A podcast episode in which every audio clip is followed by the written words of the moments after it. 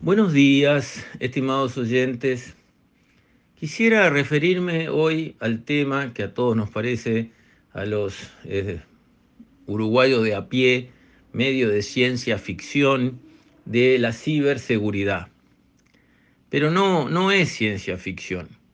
Las balas se están pegando cada vez más cerca.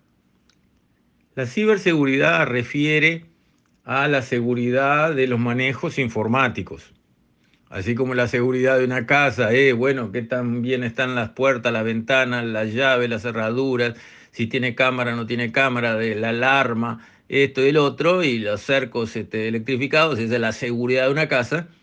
Algo parecido hay, debe haber y debe funcionar muy bien para las cuentas bancarias, las tarjetas de crédito, este, y digamos, todo el tema que mueve dinero, pero que no es físico, que no es una casa pero probablemente mueva muchísimo más que el valor de la casa. Y sin embargo, en el Uruguay, los niveles de seguridad que tenemos en esos otros activos, que no son los tangibles que uno va y toca con una mano como una pared, bueno, ahí nuestros niveles de seguridad parece, dicen los expertos, deja mucho que desear.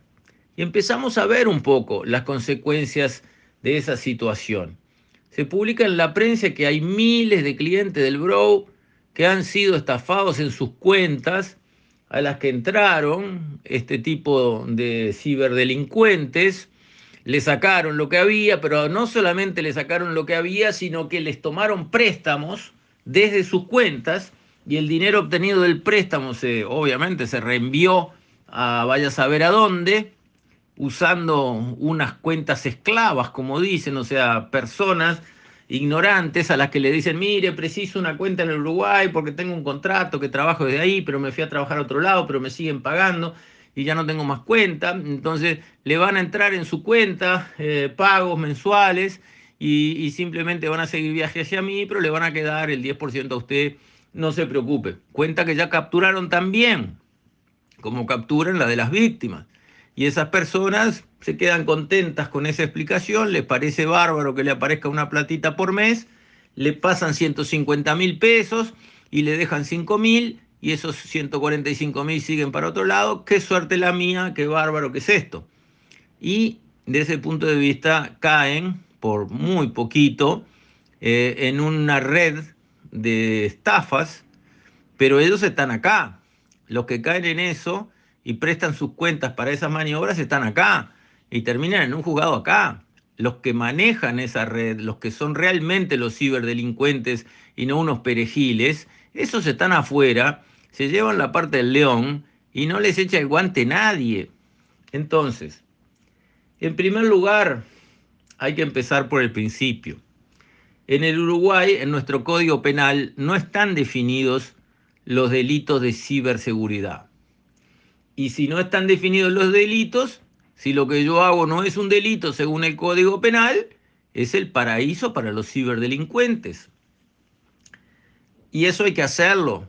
Y los países que están más o menos al día en estas cosas ya lo hicieron, incluso Argentina y Brasil y Paraguay. Uruguay no. Nuestros legisladores que son tan activos para sacar leyes este, como una ametralladora no se dieron cuenta todavía, parece que acá hay un agujero que hay que corregir. En segundo lugar, hay que educar a las personas, porque nos persiguen educándonos con etiquetas que dicen si esta galletita tiene mucha azúcar o mucha grasa o mucha no sé qué. Este, ahora, en la parte financiera nadie educa nada. Eh, hay, digamos, financieras que ofrecen plata a la gente que quiere sacar un préstamo y no le dicen, cuidado que esta tasa de interés así tenga eh, esta ratio entre lo que usted va a tener que pagar y su sueldo. No, nadie informa nada por ley. Son todos unos versos bárbaros, la más barata del mercado, todo es baratísimo, ta, ta, ta.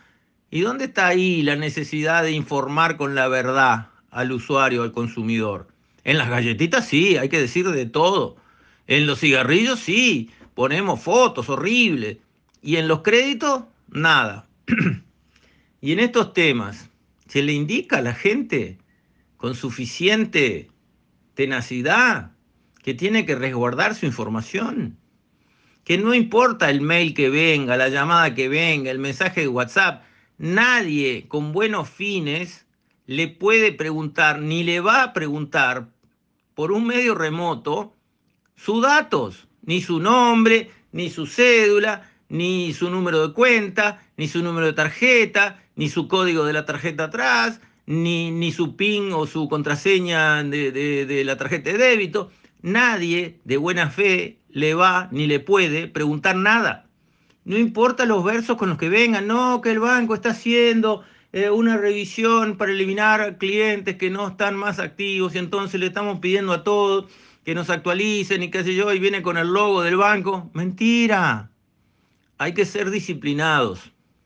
Los datos propios o de la familia no se le dan por vía remota a nadie. Punto. A nadie. Así de sencillo, así de, disciplinado. Punto. Muerto el perro, se acabó la rabia. Si nadie conoce sus datos, nadie lo puede embromar. Punto. Ahora, si cualquiera que llama por teléfono le manda un mail o le pasa un WhatsApp y le dice, mire, deme sus datos, ¿usted lo da o le pasa la tarjeta? No.